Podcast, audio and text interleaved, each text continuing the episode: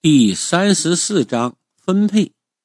上回我们讲到啊，在山上和张三就商量好，我帮他们破阵，于是啊就陪我下山回家，收拾完行李，留下个纸条，我就出来。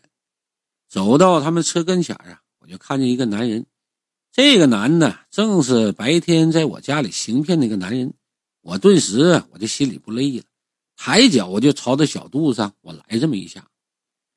我这一脚是带着满腔的怒意，七分的力气，那不但速度快，而且是爆发力极强。用师傅的话讲啊，这叫寸劲儿。那个男的在毫无防备之下呀，顿时被我踹中了小腹，啊的一声大叫啊，身体顿时就成了弓形，双脚离地倒飞就出去了，啪的一声摔在地上，屁股在地面上就搓行了好几米。然后啊，这个背部重重的就撞在车门上，脑袋一歪，昏了过去。杀鸡儆猴啊，这才是我的目的。虽说我现在跟张三他们这些人是合作关系，但保不齐遇到利益冲突的时候啊，他们会对我下手，甚至会对我家人下手。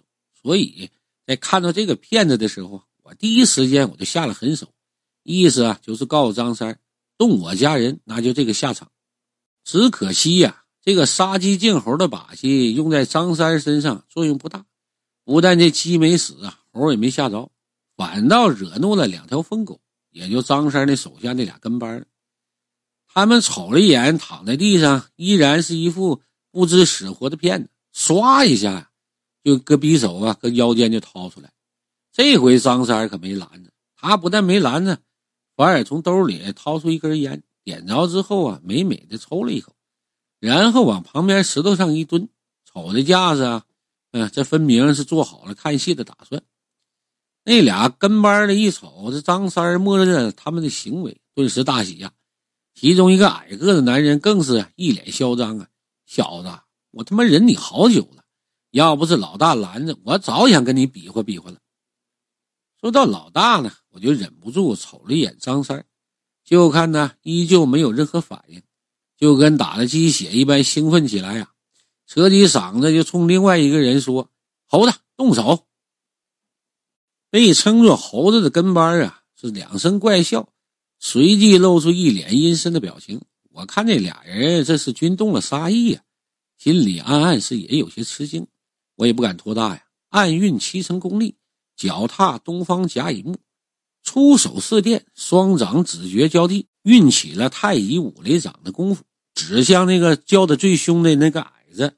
正所谓呀，先下手为强，是后下手遭殃啊。那个矮子搁那叫唤的正欢呢，哪里料到我会突然袭击啊？等他反应过来的时候啊，我那手距离他胸口的位置已经不足一尺了。那矮子是大吃一惊啊，想躲都已经来不及了，眼瞅着就要被我打倒在地。我心里是暗暗欢喜呀，不成想，从旁边伸出一个大手啊，狠狠就撞在我的手上。我只觉得一股大力袭来呀，这股力道由掌心往上，瞬间就到了肩膀。我吓得就一甩胳膊，连忙往后倒退了三步。我这才发现呢，刚刚出手的那人呢是张三儿。此时的他呀，正站在我对面两米左右的位置。那俩跟班的一左一右护在他的身侧，我原以为他肯定就跟那俩跟班的一起就对我进行夹击，没成想他只是淡淡的看了我一眼。周老弟啊，兄弟之间切磋没有必要下这么重的死手吧？他说的虽是风轻云淡，可这话里话外啊，这无不是透露着责备我的意思。我一看这张三儿。还跟我玩起了倒打一耙的把戏，我心顿时心里就不得劲了。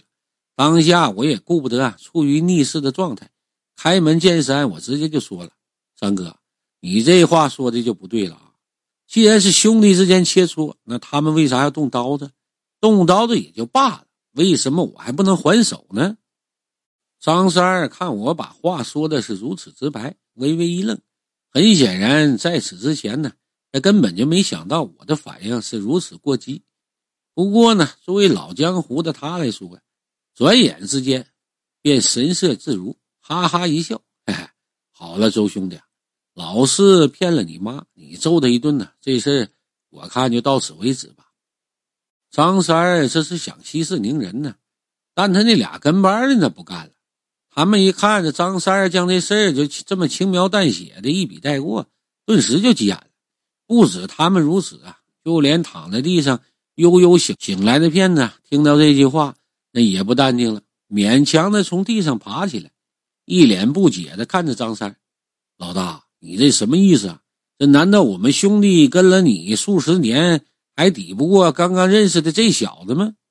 他的这一句话呀。一下子就挑起两个跟班的怒火了，原先还一直唯唯诺诺的，那他俩顷刻间呢，就跟大神附体似的，一手捶打着胸口，一脸愤怒的就说了：“老大，今个你要不给个说法，那咱兄弟可就一拍两散了。”逼宫啊，典型的逼宫，而且啊比例是一比三。目睹了这一幕啊，我就有点担心了。可事情发展呢，却超乎我们所有人的想象。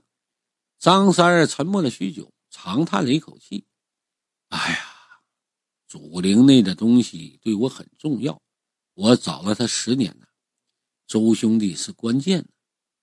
我不知道张三说这话什么意思啊？我眼睛一瞟，意外的就发现呢，那个骗子和那俩跟班的表露出一脸激动的神情，眼瞅着那样貌神态，就跟俺们村吴老汉瞅见小寡妇似的，那眼神火辣辣的。”我一看，我这有点害怕了。我想逃吧，可又害怕引起误会。眼瞅着那个骗子还有那俩跟班的离我是越来越近，眼神是越来越热辣。我吓得急忙大喊：“哎，别过来啊！我可不喜欢男的。”这话一出口，现场是一片寂静啊！不但张三是呆立当场，就连那个骗子和那俩跟班的也不由自主停下了脚步，一脸错愕的就看着我发愣。最先反应过来的还是张三他噗嗤一声啊，笑出来，然后伸手摸摸光头，哈哈，我也不喜欢男人。张三这句话那无异于雪上加霜啊！原本就尴尬无比的骗子啊，还有那俩跟班的，听到张三的调侃以后啊，是暴跳如雷。特别是那骗子，狠狠地瞪了我一眼，哼，老子性取向也正常，我不搞基，早他妈胡说啊！他似乎啊还怕我不相信，伸手就扯过俩跟班信誓旦旦的跟我说：“哎，你不信，你可以问问他们呢。老子喜欢女人，漂亮的女人。”这俩跟班的是满头黑线的，就看着跟那辩解的骗子，咬牙切齿的说：“四哥，这小子太坏了，咱们得好好教训他一顿呐。”他们说的吧，是瞅着是凶狠无比，但眼神里啊却没有了敌意，反倒多了几分友善。说不打不相识，那是狗屁话。不说我不信呐，我估计他们都不会相信，因为我们都是普通人，没有就相逢一笑泯恩仇这个豁达心境。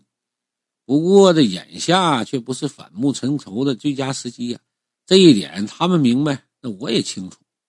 张三一看呢，这大家误会解开了，为了避免呢夜长梦多，就要立刻赶往巢湖。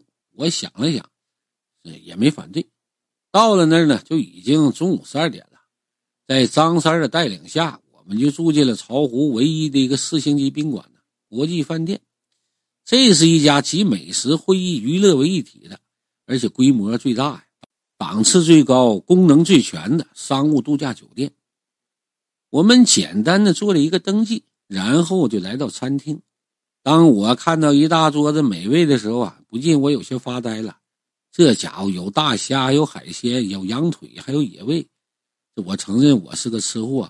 由于在山里待了七年呢，也没什么东西可吃的，以至于现在对美食的诱惑啊，我就开始就无法抵挡了。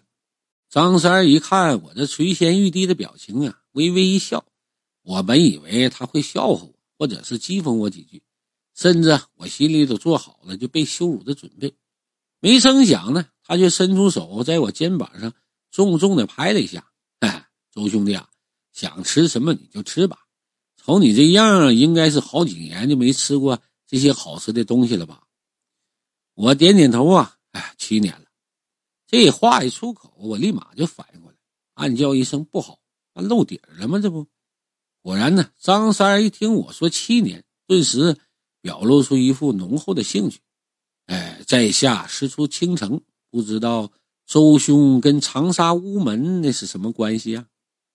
这个长沙乌门呢，是一个以治病救人为宗旨的门派。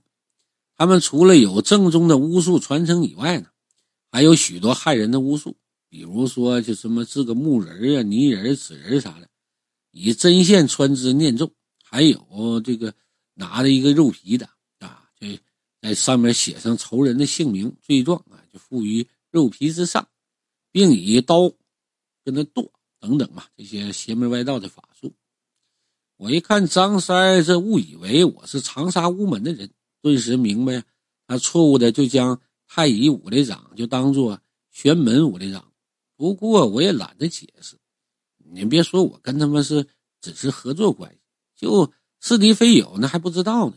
就算是朋友吧，我也不能随便告诉别人师门，因为就干我们这行吧。容易得罪人，稍有不注意啊，自己惹祸上身不说呀，甚至连师门都会跟着遭殃。所以呢，面对张三的询问，我就假装不知道，挽起袖子大吃大喝起来。这张三看我没有否认，就以为猜中了我的师门，露出了了然之色。我心中是暗自好笑，嘿嘿，长沙乌门这个挡箭牌也不错，且不说这个门派如何吧，就一个乌字。就足以让他们不敢乱来。毕竟乌门的弟子取人性命那是手到擒来呀，这一点足以媲美苗疆的蛊术。